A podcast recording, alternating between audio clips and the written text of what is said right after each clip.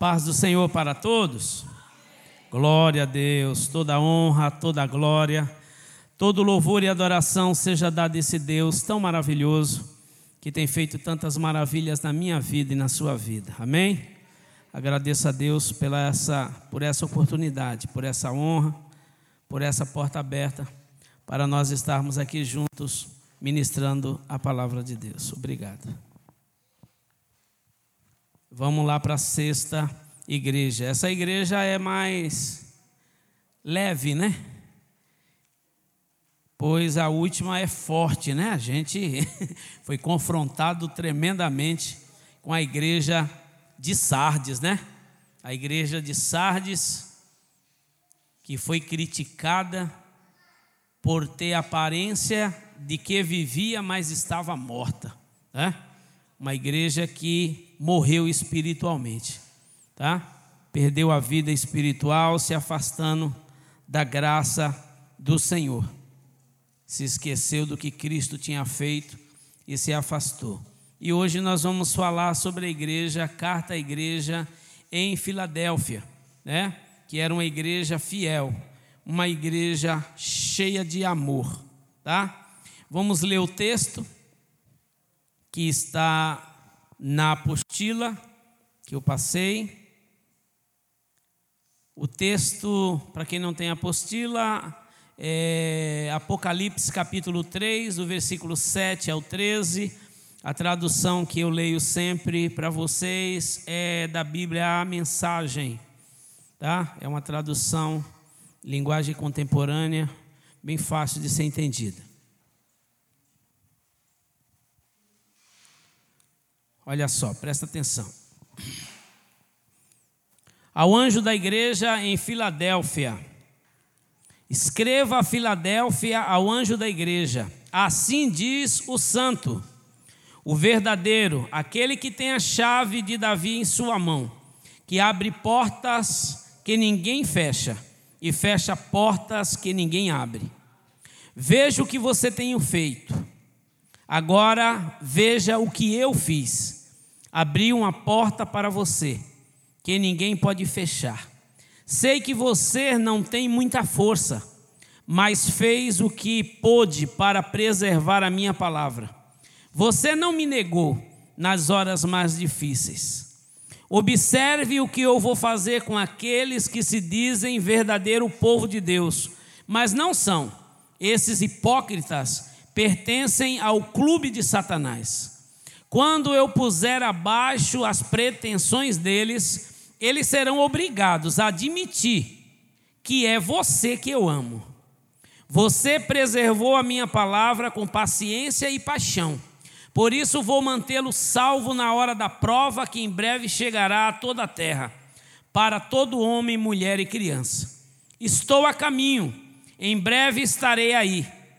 Apegue-se com firmeza ao que você tem para que ninguém o distraia e roube a sua coroa.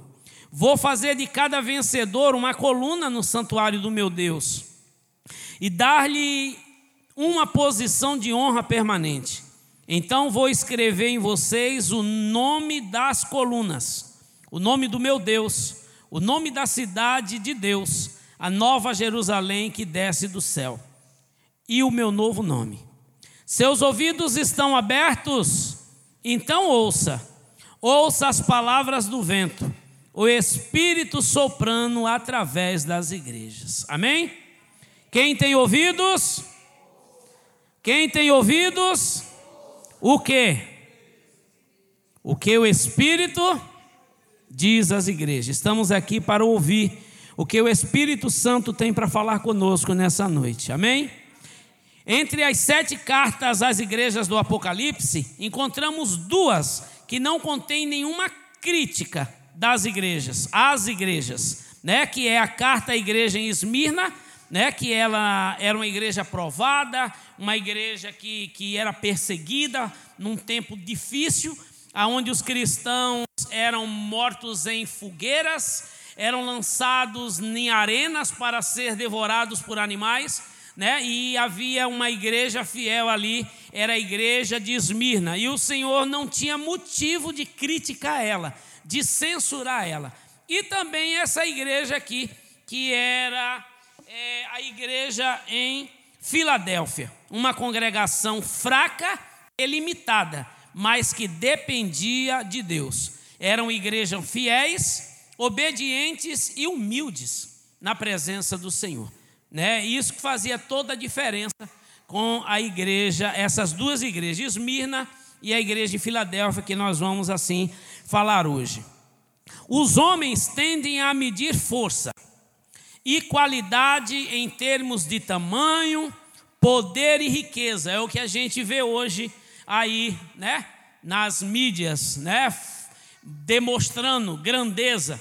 Os homens gostam muito disso, né? Mostrar o tamanho do templo, né? E a gente vê aí, né? Igrejas surtuosas, grandes, que as portas são de ouro e tantas outras coisas, né? Os homens gostam de medir desse jeito. Só que Jesus não olha a igreja desse jeito. Jesus não vê isso. Jesus não está preocupado com isso. Poder, riqueza. Jesus vê as igrejas de forma diferente. Independente de sucesso, em termos que o mundo vê e mede, Jesus olha para o caráter e o coração de cada discípulo da igreja. É isso que Jesus olha. Ele olha individualmente para cada cristão, para cada servo dele. Porque a salvação ela é individual. E ele olha para cada um, como a igreja, ele, ele fala para cada igreja, né? Em todas as cartas a gente vê: Eu conheço as tuas obras, eu sei quem é você, eu estou te vendo, eu te acompanho. Nós temos de entender isso. Jesus não está preocupado com grandeza, não. Grandeza tem lá no céu. grandeza tem no céu. Glória tem no céu. Oh, irmãos, o que está preparado para a igreja na Nova Jerusalém, lá no céu, isso aí que é coisa grande. O que tem na terra é fichinha. Não tem nem comparação. Valorizam-se hoje muito ouro, não é? E ouro lá vai ser piso para pisar. Valoriza-se hoje muitas pedras preciosas, lá vai ser reboco, revestimento de parede. Ah, e a gente está preocupado, Deus não está preocupado com isso, tá? Está preocupado com o que tem no seu coração. Como o pastor falou, como é que nós estamos como é que estamos adorando? Como é que estamos servindo? Somos apaixonados pelo Senhor? Amamos ao Senhor? Ele sabe muito bem quem pertence a Ele. Hoje, é, em dia, no século 21, as igrejas são pura ostentação, boa parte delas, exibição de luxo. Ostentação é exibição de luxos, mas são vazias totalmente da presença de Deus, da unção, da revelação dele, da fidelidade a ele, da obediência total à palavra dele. Não tem santidade, não tem amor, não tem compromisso, não tem relacionamento com ele. É o que tem muitas igrejas do século 21. Igrejas frias e calculistas, pensando que Deus é banco para fazer investimento e os cristãos são os investidores para obter lucro. e não é, tá? É reino de Deus. Nós fazemos parte do reino de Deus. O Senhor nos inseriu no reino dele. Amém? A igreja é um lugar de compartilhar amor, irmãos. A igreja é um lugar de compartilhar amor. Eu falei para vocês de um texto de João 13, 35, que vocês não se esqueçam desse texto que Jesus falou: Nisto conhecerão que sois meus discípulos, se vos amardes uns aos outros. A igreja de Cristo, nós seremos conhecidos como discípulos de Cristo aí fora por causa do amor. Nunca se esqueçam disso. Então, igreja é um lugar de compartilhar amor, de emanar amor. Amém? A igreja em Filadélfia as únicas referências bíblicas de Filadélfia encontram-se no Apocalipse, capítulo 1, versículo 11, e nesse texto de Apocalipse, capítulo 3, versículo 7. A cidade de Filadélfia gozava de uma localização estratégica de acesso entre os países antigos da Frígia, Lídia e Mísia. Ela foi fundada, a parte histórica, né? Ela foi fundada pelo rei de Pérgamo, que chamava-se Átalo, cerca de 140 antes de Cristo. Ele foi conhecido por sua lealdade ao seu irmão, assim dando origem ao nome da cidade, Filadélfia, que significa amor fraternal ou amor fraterno, tá? A região, ela produzia uvas, e o povo especialmente, eles honravam Dionísio, o deus grego do vinho. A cidade servia como base para a divulgação do helenismo. Helenismo significa cultura grega. As regiões da Lídia e da Frígia, na Lídia e na Frígia. Ela foi localizada num vale, no caminho entre Pérgamo e Laodiceia. Filadélfia foi destruída por um terremoto em 17 depois de Cristo e reconstruída pelo imperador Tibério. Em alguns momentos da sua história, a cidade recebeu nomes mostrando uma relação especial ao governo romano. Depois de ser reconstruída, ela foi chamada brevemente de Neo Cesareia. Durante o reinado de Vespasiano, ela foi também chamada de Flávia, que era o nome da mulher dele, e a forma feminina de um dos nomes dele.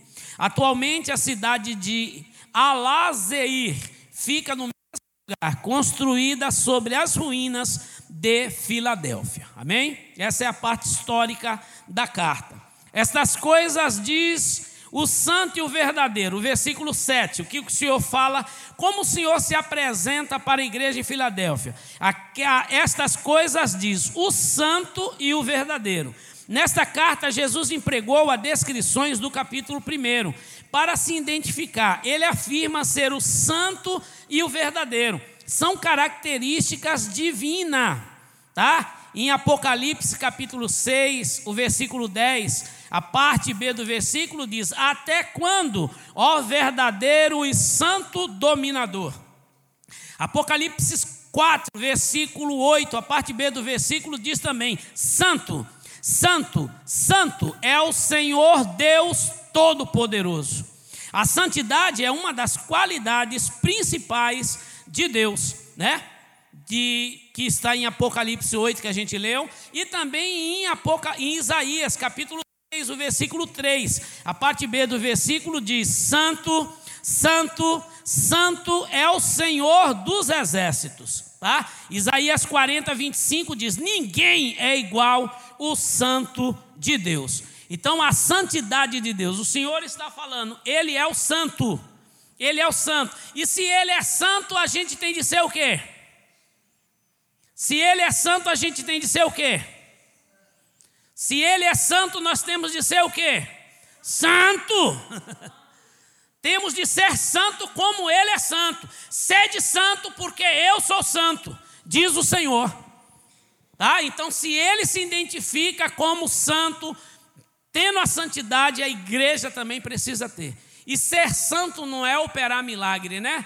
Ah, o mundo tem um entendimento desse, né? O camarada é, é considerado santo depois que morre no, no mundo. Ele depois que morre. E aí depois que ele morre, é que ele faz milagre. tá? E não é assim, ser santo é ser separado do mundo, separado do pecado. Isso é santidade. Seguir a paz com todos e a santificação, sem a qual ninguém verá o Senhor. Tá? Então a santidade é importante e ele identifica-se para a igreja como é santo. O outro ele fala que ele é o verdadeiro. A palavra verdadeiro é usada frequentemente no Novo Testamento, especialmente nos livros de João, em referência a Deus, o Pai e o Filho.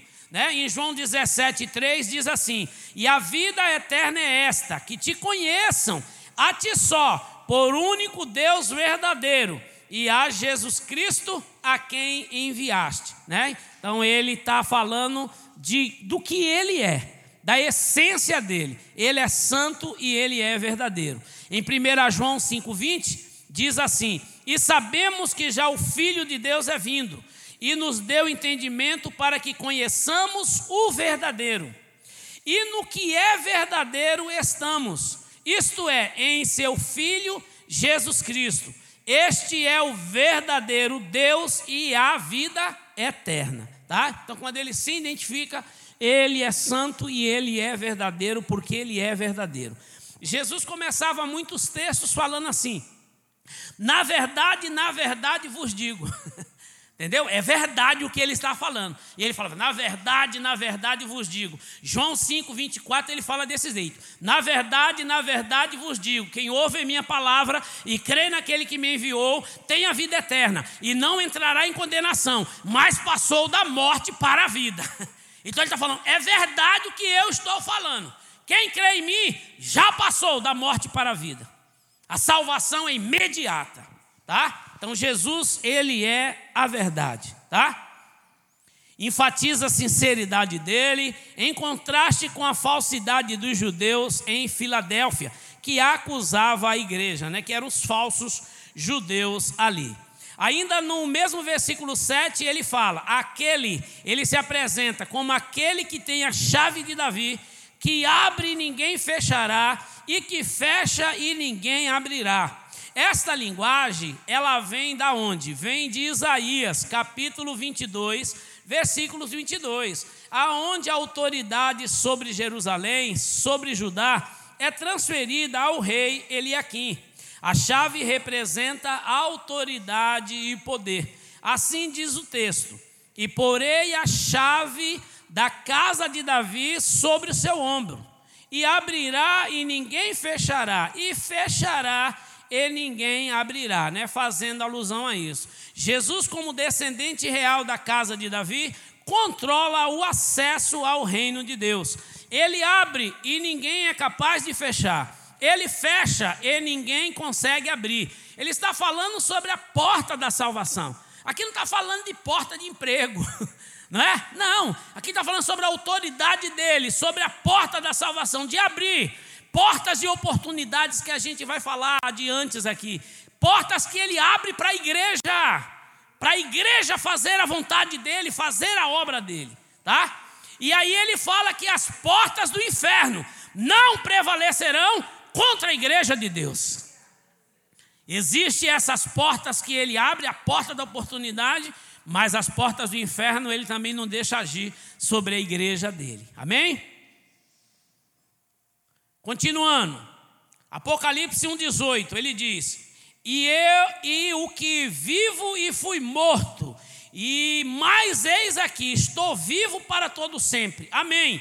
E tenho as chaves da morte e do inferno. Fala de autoridade, a autoridade que ele tem sobre a morte e sobre o inferno autoridade sobre a salvação que ele tem, tá? Então, a, essa autoridade pertence ao Senhor. É Ele que falou para a igreja, né? Eu tenho autoridade sobre a chave. Eu abro porta, ninguém pode fechar. Eu fecho porta e ninguém também pode abrir, tá? Continuando, versículo 8: Conheço as tuas obras, como afirma em todas as cartas. Jesus conhece de primeira mão as obras dos cristãos em Filadélfia. E, e o interessante aqui, Filadélfia não escondia nada. Filadélfia era sincera diante dele. O Senhor não tinha o que questionar de Filadélfia. Filadélfia não estava se escondendo de aparência como algumas igrejas que Jesus viu. Não, ela era sincera, ela era fiel diante do Senhor. Versículo 8 ainda: Tenho posto diante de ti uma porta aberta, a qual ninguém pode fechar. Antes de falar sobre as obras dele, Jesus já oferece é, encorajamento a esses discípulos. Mesmo sendo servos fiéis, eles se sentiam fracos e talvez incapazes de cumprir os seus deveres ao Senhor. Eles que é, Jesus queria assegurá-los da sua fidelidade para com os seus servos, né? Jesus vendo que eles se achavam fracos, limitados, Jesus começou encorajando eles. Eu tenho posto diante de ti uma porta aberta e ninguém pode fechar, tá? Em João 10, versículo 9, Jesus é a porta da salvação. Nesse texto diz assim: Eu sou a porta. Se alguém entrar por mim, salvar-se-á e ele entrará e sairá e achará pastagem. Jesus é a porta da salvação. Ele deixa bem claro nesse texto. Ele estava falando ali para a igreja de Filadélfia. Portas abertas representam acesso e oportunidades.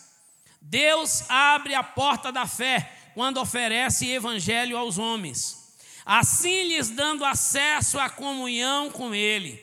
Abre portas de trabalho para seus servos divulgarem a palavra. Aqui ele não fala especificamente da natureza das oportunidades dadas aos discípulos em Filadélfia, mas garante que as portas ficariam abertas. Hoje, quando Deus abre as portas de oportunidade para nós, nós devemos aproveitar essas portas. Deus ele abre portas de oportunidade para a igreja evangelizar, para proclamar o evangelho. É a função da igreja, não é? Compartilhar amor do que a gente recebeu de graça, a gente espalhar de graça para todo mundo. Não é? A palavra de Deus, ela nos alcançou. A gente precisa que essa palavra seja compartilhada para que alcance outros. Essas são portas de oportunidade que Deus dá. A gente não pode ser egoísta. Não é? A gente recebeu de graça, de graça a gente tem de dar também. A gente não pode assistir de camarote as pessoas morrendo, sendo levadas ao matadouros, levada ao matador e a gente ficar assistindo, não. A gente precisa compartilhar esse amor. A gente precisa mostrar para pessoas o quanto Jesus é maravilhoso. O quanto Jesus foi maravilhoso para nós, é maravilhoso para nós, a gente precisa, quando a gente tiver uma oportunidade, a gente precisa falar de Jesus. Você vai orando, vai orando, vai orando, vai orando, quando Deus abre a oportunidade, você chega e fala de Jesus. Eu trabalho na prefeitura de Santos, e todas as prefeituras da Baixada fizeram um, um, um acerto com o governo. E o pessoal que está é, preso em colônia estão trabalhando nessas prefeituras. Eles, eles trabalham durante o dia, prestam serviço para as prefeituras e à tarde eles voltam, se recolhem e são presos novamente, ficam presos.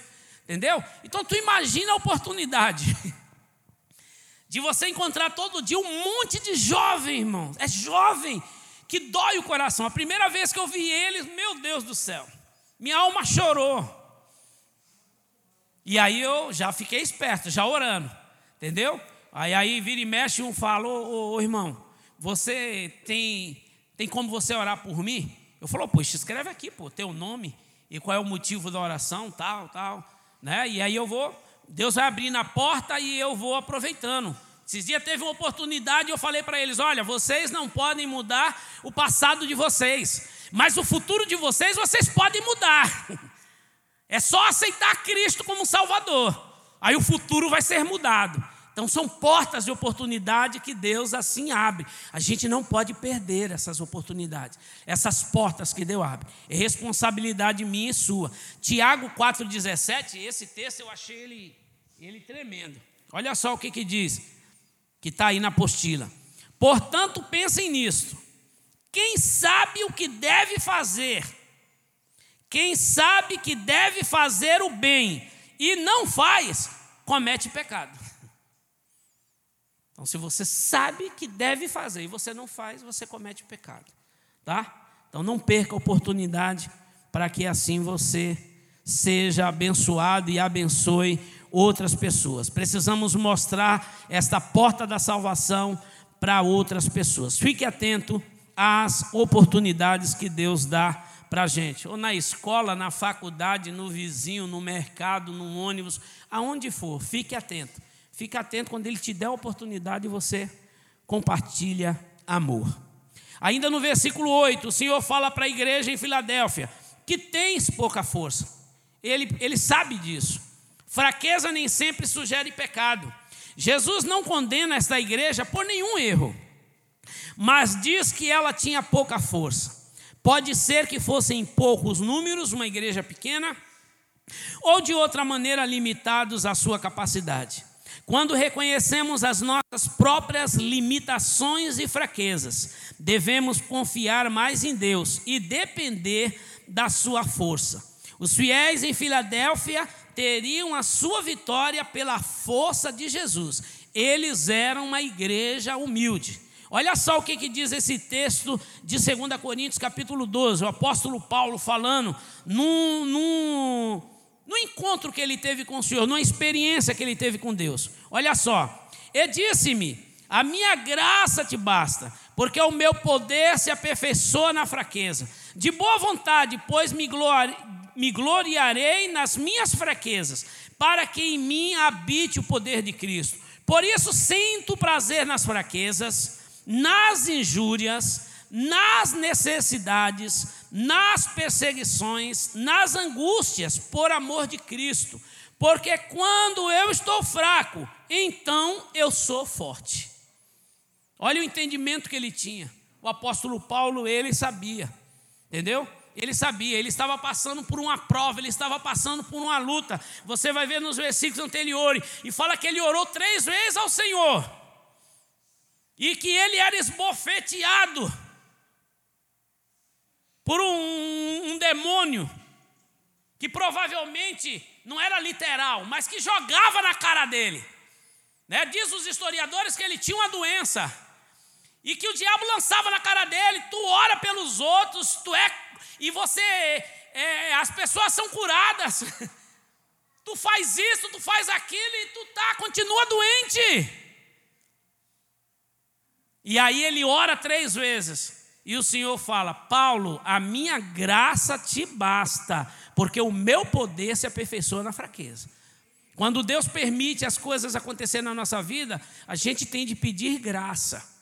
Tem coisa que Ele vai permitir a gente passar e acabou. A gente vai ter que pedir graça para superar isso daí. Até o tempo que Ele fala, chega. Entendeu? Então a gente precisa entender.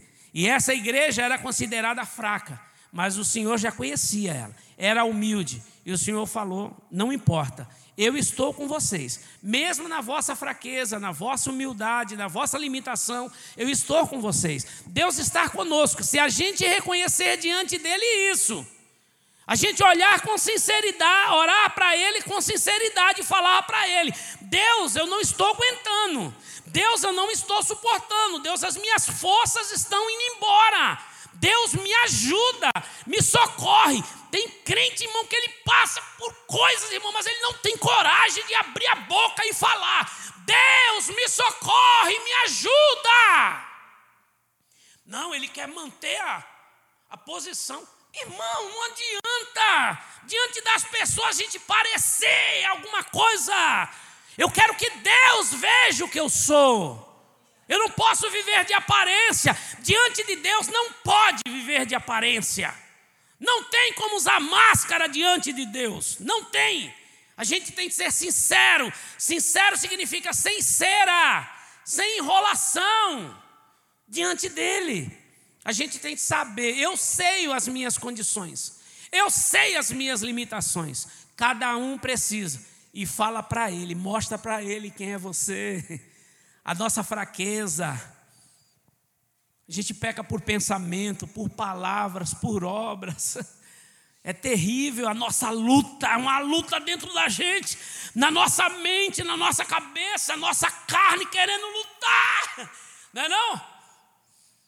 E aí você de vez em quando eu paro e falo assim: Deus, me ajuda, Senhor, me dá paz na minha mente. Entendeu? Porque é seta do inferno. E ele ataca mesmo, o diabo ataca, lança um monte de seta. E a gente que tem de estar vigiando. Me ajuda, Senhor, me ajuda, me socorre, me fortalece. A gente precisa ser sincero diante de Deus. Filadélfia agradava a Jesus por causa disso tá? essa humildade diante do Senhor. Dependente de Deus, sem ostentação, sem luxo e sem avareza. Não era uma empresa, era uma igreja adoradora, fiel e cheia de amor. No versículo 8 ainda o Senhor fala: Entretanto, guardaste a minha palavra e não negaste o meu nome. Quer dizer, era obediente e fiel ao Senhor. Quando ele fala que guardaste a minha palavra, era obedecer a minha palavra. Guardar significa proteger. E não negaste o meu nome, era uma igreja fiel. Apesar de suas limitações, a igreja de Filadélfia se mantinha fiel, guardava a palavra de Jesus. Ele veio ao mundo e revelou a sua palavra, que nos julgará no último dia. Esta nova aliança entrou em vigor após a morte de Jesus. Devemos obedecer à perfeita lei da liberdade que Jesus nos deu. Eles defendiam o nome de Jesus e não negavam de jeito nenhum a fé em Cristo. Amém? Falando aqui sobre guardar a palavra. João 14, 15. Se me amardes, guardareis os meus mandamentos. Você ama a Deus? A prova de que você ama a Deus é quando você guarda os mandamentos dele.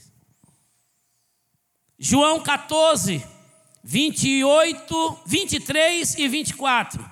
Jesus respondeu e disse-lhe: Se alguém me ama, guardará a minha palavra, e meu Pai o amará e viremos para ele e faremos nele morada. Quem não me ama, não guarda as minhas palavras. Ora, as palavras que ouvistes não é minha, mas do Pai que me enviou. Se alguém me ama, guardará a minha palavra. Ama ao Senhor, guarda a palavra. A prova que você ama é quando você guarda. Guardar a palavra é você proteger a palavra. Como você vai guardar uma coisa que você não conhece? Como é que você guarda a palavra? Lendo, estudando, porque você tendo conhecimento para você obedecer. Como é que eu vou saber a vontade de Deus para a minha vida? Se eu não leio a Bíblia, se eu não estudo a palavra, se eu não medito na palavra, como eu vou obedecer? Eu vou obedecer o que eu não sei? Como que é?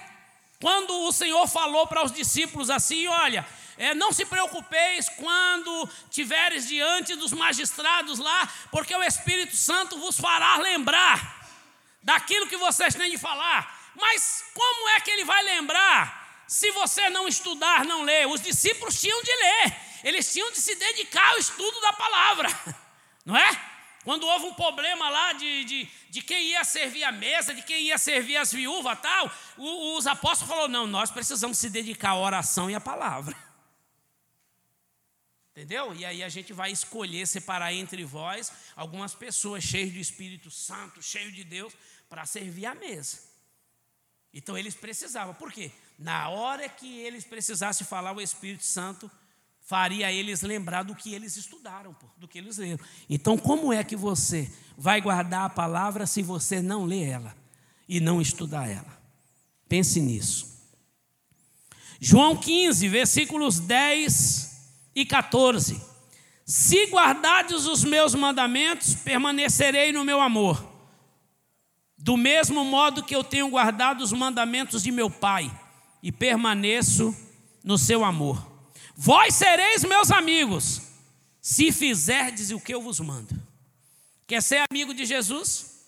Faz o que ele manda, pô. Aí, aí é fácil. Tá bom?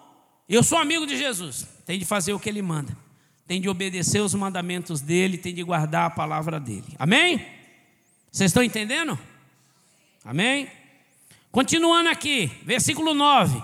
O Senhor fala sobre aqueles falsos judeus, falsos cristãos, que a gente já tinha ouvido falar dele na igreja de Esmirna também, sinagoga de Satanás. Sinagoga é escola. Então ele está falando aqui, era uma escola de Satanás. Havia uma sinagoga de Satanás uma congregação de falsos judeus também lá em Esmirna. Sabemos que no livro de Atos que as primeiras perseguições da igreja, tanto em Jerusalém como na Ásia, foram feitas por judeus, né? Hipócritas, religiosos, né? A igreja em Filadélfia sofreu por causa desses falsos judeus. Eram religiosos vazios, desviados dentro da igreja. Tinha o nome de cristão, mas não era cristão coisa nenhuma. O negócio deles era um preso à lei, a observância de lei e, e ritua, rituais, você entendeu? E, e cerimoniais e um monte de coisa. E na verdade não cumpriam nada, entendeu? E aí o Senhor falou que nesse lugar que perseguia a igreja de Filadélfia era esses falsos judeus. Aí o Senhor fala nesse mesmo versículo: Eis que fareis vir, eis que farei vir e prostrar-se aos teus pés e conhecer que eu te amei. Apesar de serem fracos, os discípulos em Filadélfia ficariam do lado do vencedor. Seriam exaltados acima dos seus inimigos. Os servos fiéis e vitoriosos podem reinar com Cristo sobre as nações, mas a glória e a adoração ainda pertencem totalmente ao Senhor. Esta honra serviria de prova do amor de Jesus para com os seus seguidores.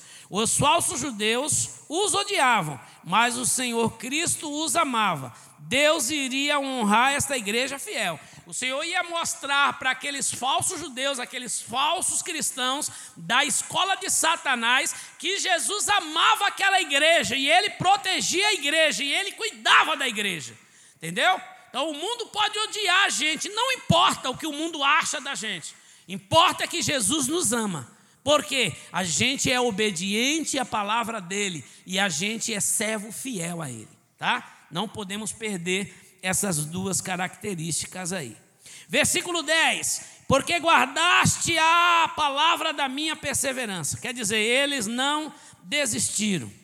Aí o Senhor fala nesse mesmo versículo: Eu te guardarei também, da hora de provação que há de vir sobre o mundo inteiro para experimentar os que habitam sobre a terra, né? Era falando daquele tempo em qual eles viviam, né? Os discípulos em Filadélfia seriam guardados num período de provação que afligiria o mundo daquela época.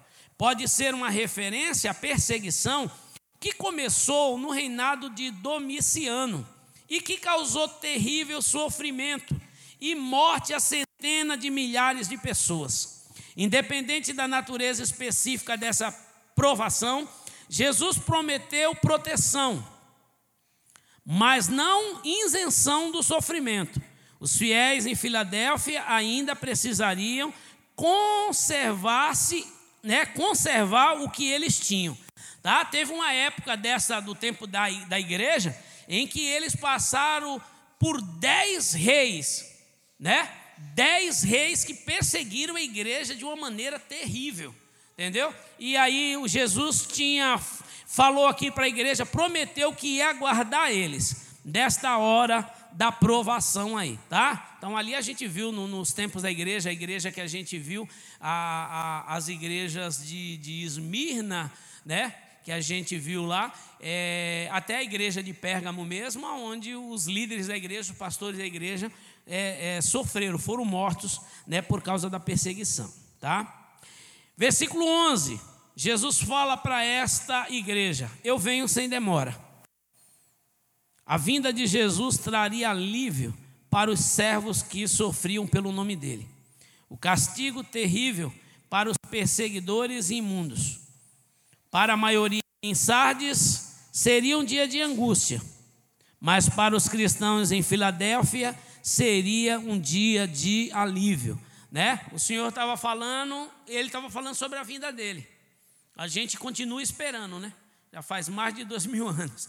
Mas o Senhor falou para a igreja em Filadélfia, com tudo que eles iriam passar, o Senhor falou: Eu venho sem demora, tá bom? Eu venho sem demora. Então, ele em breve vai vir, entendeu? Ele já avisou: Espera que eu vou vir. Permanece firme, fiel. Eu vou ajudar vocês. Versículo 11 ainda ele fala: Conserva o que tens, para que ninguém tome a tua coroa. Conserva o que tens, o que eles tinham. Obediência à palavra e a fidelidade ao Senhor, que fala no versículo 8. O Senhor falou para eles: Conserva o que tens.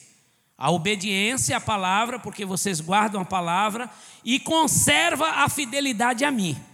Para quê? Para que ninguém tome a tua coroa. Depois que tudo que Jesus fez e prometeu, os cristãos em Filadélfia ainda teriam que fazer a sua parte.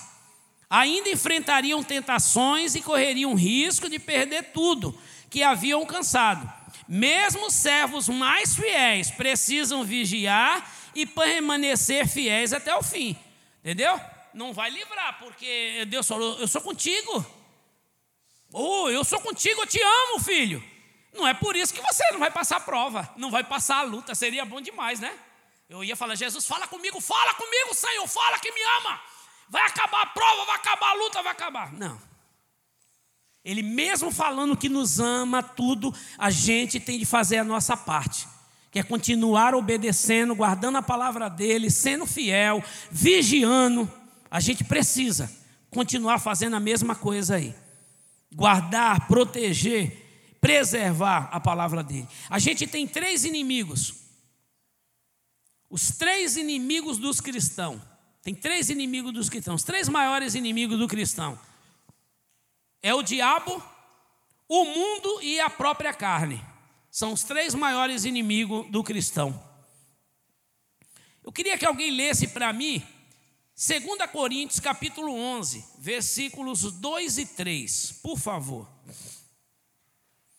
E um outro precisa ler para mim Mateus 7, versículos 13 e 14.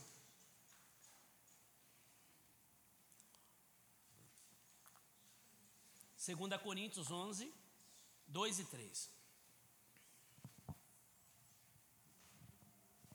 Pode ler, por favor, pastor. Porque estou zeloso de vós com o zelo de Deus, porque vos tenho preparado para vos apresentar como uma virgem pura a um marido, a saber, a Cristo.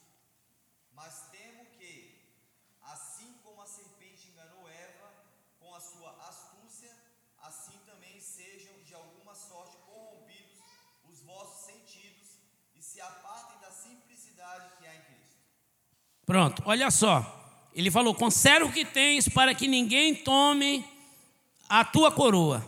Depois de tudo que Jesus fez, prometeu, os cristãos em Filadélfia ainda teriam que fazer a sua parte, ainda enfrentariam tentações, correriam risco de tudo que havia alcançado, mesmo servos mais fiéis precisavam vigiar e permanecer fiéis até o fim. O que Jesus estava falando assim, conserva o que tens para eles, que assim, não muda. Você não precisa mudar. Continua servindo a mim dessa forma. Não fica preocupado com novidade, com ou está aparecendo uma novidade, está surgindo um negócio novo por aí. Não, não fica. Fica comigo do jeito que está. O apóstolo Paulo, quando ele fala esse texto, ele estava preocupado com a igreja de Coríntio. Ele falou assim: Poxa, eu temo. E como a serpente, o diabo enganou Eva, que vocês também sejam movidos no vosso lugar e vocês se apartem da simplicidade que há em Cristo.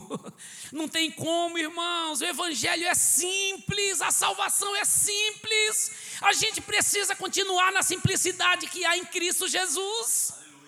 Surge um monte de novidade, ah, entendeu? Mas não tem nada a ver com Cristo, e a gente tem que tomar cuidado com isso.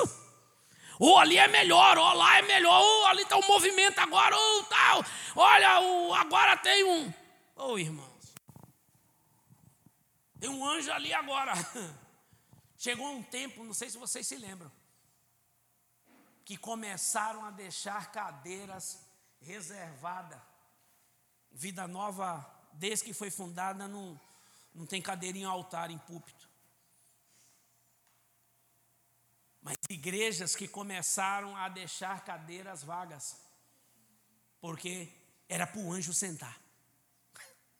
O cabra tinha tá com o olho bom, a televisão, o cara vê, não, a cadeira aí é do anjo. Aí, caramba, a gente sabe que tem anjo. A Bíblia fala que os anjos acampam ao seu redor, daqueles que temem a Deus, para os livrar e guardar. Só que eu não vejo anjo, eu não vejo. Não vejo anjo nem vejo demônio, graças a Deus.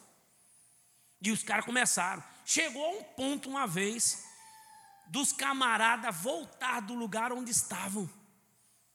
Porque o camarada falou assim: esquecemos o anjo na igreja, cara. Saímos, fechamos a porta. E... Novidade, é novo, novo lá agora sim. Ô oh, irmão. Não se aparte da simplicidade que é em Cristo. Jesus é simples, Evangelho é simples. Mateus 7, 13 e 14. Quem pode ler para mim?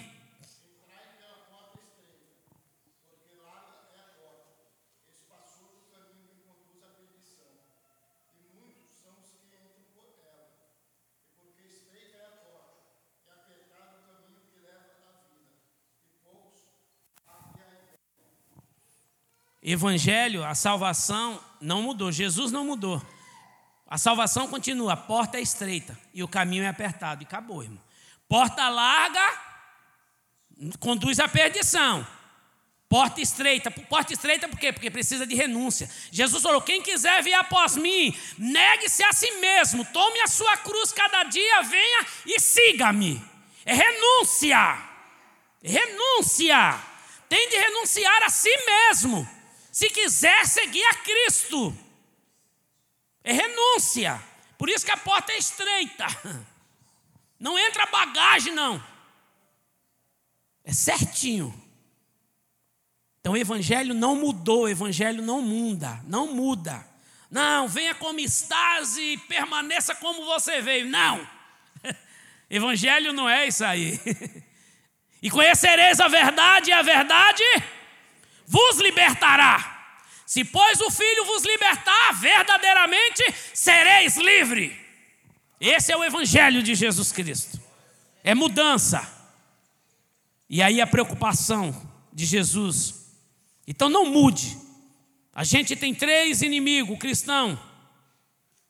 O diabo. O diabo é nosso inimigo, pô. 1 Pedro 5,8. Sede sobres, vigiar, porque o diabo, vosso adversário, anda em derredor, bramando como leão, procurando a quem possa tragar. João 10,10. 10. O ladrão não vem senão a roubar, matar e destruir. Eu vim para que tenham vida e a tenham com abundância.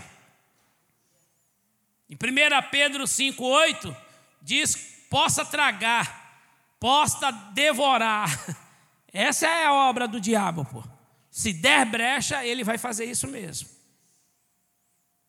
Esse é o diabo, primeiro inimigo do cristão. Segundo, é o mundo com seus prazeres. Aí aí Tiago 4:4. Em outra tradução vai dizer infiéis. Nessa está dizendo adúlteros e adúlteras, que é infiel, né? Mas ele está falando infiéis. Não sabeis vós que a amizade do mundo é inimizade contra Deus? Porquanto qualquer que quiser ser amigo do mundo constitui-se inimigo de Deus. Que, que a gente quer ser, pô? Amigo do mundo? 1 João 2, a partir do versículo 15, fala: Não ameis o mundo, nem o que no mundo há. Se você amar o mundo, o amor de Deus não está em você. Não ame. O mundo é inimigo da igreja, é inimigo do cristão. Não ame o mundo. O outro, terceiro inimigo, a carne, que leva ao pecado. Aí aqui tem um texto de Romanos 7, versículos 5 e 6. Porque quando estávamos na carne, as paixões dos pecados, que são pela lei, operavam em nossos membros, para darem fruto para a morte. Mas agora, livres da lei, pois morremos para aquilo que estávamos retidos, para que sirvamos em novidade de espírito e não na velhice da letra. A gente não está mais na carne, porque a carne leva para a morte. Romanos 8, quem pode ler para mim? Versículo 6 a 8. É um texto tremendo esse. Romanos 8, versículo 6 a 8.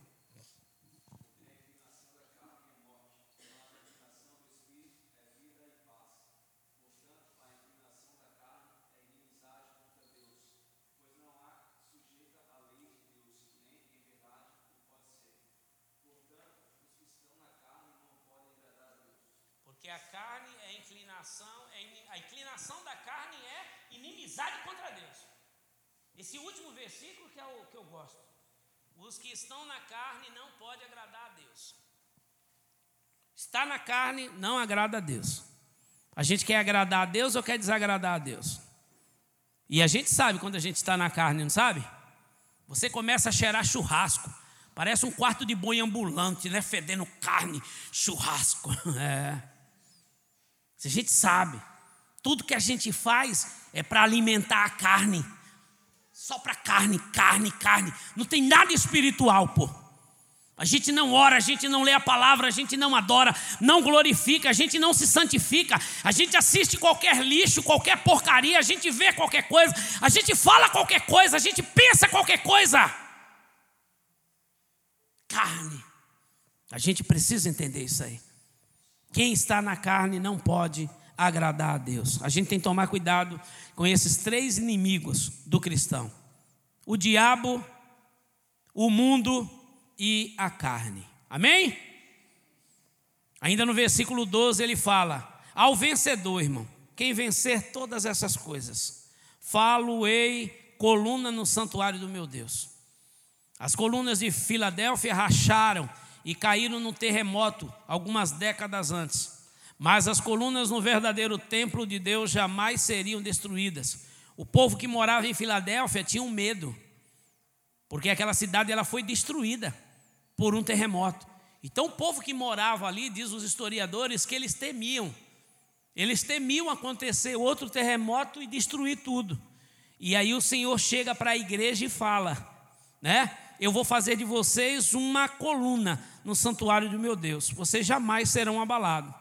Estas não são de pedras, são colunas vivas e firmes. Jesus não fala somente de líderes da igreja, mas de todos os vencedores fiéis. Os discípulos são, ao mesmo tempo, pedras vivas e sacerdotes. No versículo 12 ele fala: Jamais vocês sairão de lá. Os vencedores permanecerão no templo para sempre, gozarão da comunhão eterna com Deus. Vocês vão ser coluna. Lá em Filadélfia, vocês temiam um terremoto que podia destruir tudo. No templo do Senhor, vocês vão ser coluna firmes. A gente está sujeito a ser abalado por várias coisas neste mundo, mas quando a gente chegar no céu, nada vai abalar mais a igreja, nada vai abalar mais a gente. Aqui a gente até pode sentir medo, até por preservação, mas lá acabou-se tudo isso daí. Mas a gente precisa ser vencedor, vencer todas as coisas. No versículo 12 ainda ele fala: gravarei sobre ele. Várias descrições mostram a posição privilegiada do vencedor. Nomes gravados sugerem posse. O vencedor pertence a Deus. Ele faz parte do povo de propriedade exclusiva de Deus. Ele também pertence à cidade de Deus, a Nova Jerusalém. A Nova Jerusalém é a noiva de Cristo. O vencedor faz parte da noiva, da igreja que pertence somente a Jesus. Ele recebe também o novo nome de Cristo. E Jesus confessará abertamente o nome dos seus servos diante do Pai, diante dos anjos porque eles eram obedientes à palavra de Deus, eles eram servos fiéis ao Senhor. E o Senhor falou: se vocês vencerem até o final, eu vou fazer isso aí. Versículo 13: Quem tem ouvidos? O que?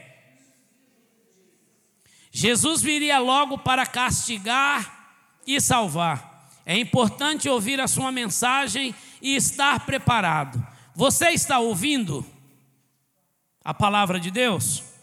Você está guardando a palavra de Deus? Você está praticando a palavra de Deus? Não podemos ser ouvintes esquecidos da palavra de Deus. Tiago exorta sobre isso. Conclusão: Como identificar uma igreja boa? Seria a maior, a mais ativa, a mais conhecida, a mais rica, Certamente Jesus julga por critério diferente do nosso. Ele pode ver uma igreja pobre ou fraca, como uma congregação fiel, dedicada e perseverante. Ao invés de tentar impressionar os homens, devemos nos dedicar ao desenvolvimento do caráter que agrada a Deus. Essa seja a nossa preocupação, agradar a Deus. Se preocupe em agradar a Deus. E aí você vai ser uma pessoa abençoada em nome de Jesus. Não se esqueça dessas duas características importantes da igreja de Filadélfia. Guardava a palavra de Deus e era fiel. E é o que a igreja de Cristo no século 21 precisa também fazer. Guardar a palavra de Deus e ser fiel a Ele em o nome de Jesus Cristo. Amém? Que Deus possa continuar abençoando a sua vida. Quero incentivar os irmãos a compartilhar, né, é, os outros irmãos, para que na próxima terça, o último dia, né, dia 15, né, seja aí, né, a gente faça o encerramento aí e é a, a melhor carta, viu? Se prepara para apanhar, porque é uma maravilha. Deus abençoe, obrigado, meu pastor.